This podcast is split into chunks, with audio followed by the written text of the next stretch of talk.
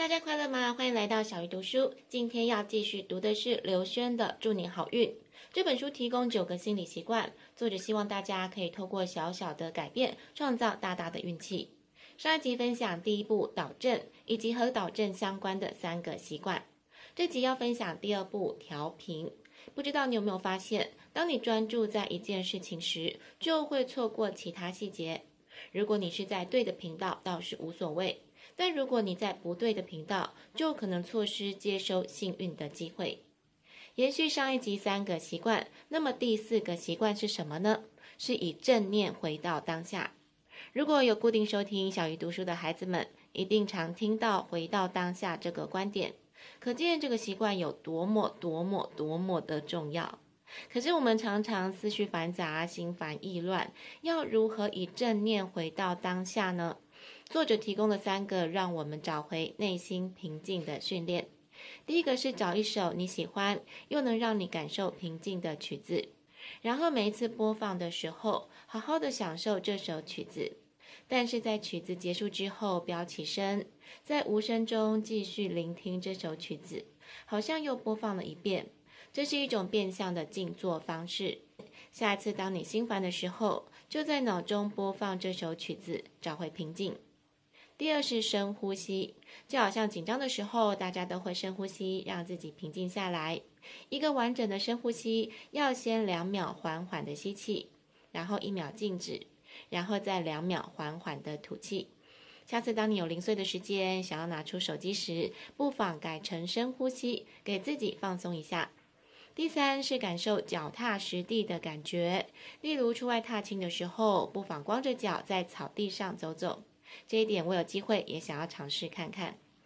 接下来看第五个习惯，用减法为生活调频。我们的大脑虽然可以同时处理很多资讯，但还是有限制的。大部分的人只会记得三个重点，所以我们在设计目标或是计划时，也要尽量把握三的原则。作者这里分享美国总统艾森豪的魔术方块，拿出一张纸，画成四宫格。左上是又急迫又重要的事情，以我来说，可能是写稿；左下是急迫但不重要的事，例如回信啊、分享文章；右上是不急但是重要的事情，例如运动、打电话给家人等；右下是不急也不重要的事情，例如划手机、追剧。当你把所有事情写进这四宫格之后，请你选出三件事情先处理。其中的两件要从左上角又急又重要的事情来选，然后第三件事情从右上角重要但是不急的清单当中挑选。每天一开始就要先完成这三件事情，才能做其他事情。当你每天把专注力调频到这三件事情，就不会觉得负担太多，也能把焦点放在真正重要的事情上面。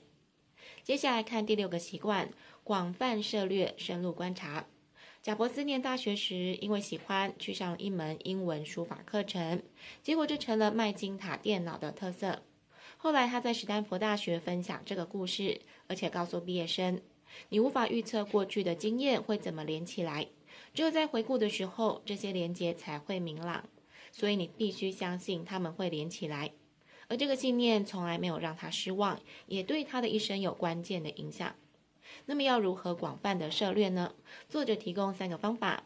第一是结交不同背景、不同文化的朋友，像我因为采访的关系，认识各行各业的人，也从中获得很多宝贵的经验或是知识。第二个是多元学习，培养不同的兴趣，像我每年都会给自己一点不一样的目标，无论是油画、跑步或者是做 podcast，都让我的人生变得很多彩多姿。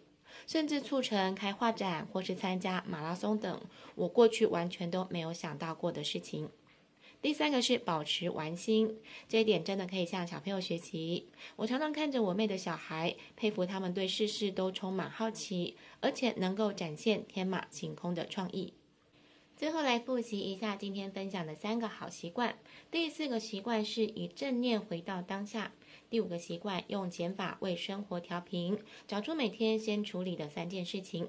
第六个习惯是广泛的涉猎，深入观察。下一集我们将分享这本书最后三个好习惯。小鱼读书，我们下次再会。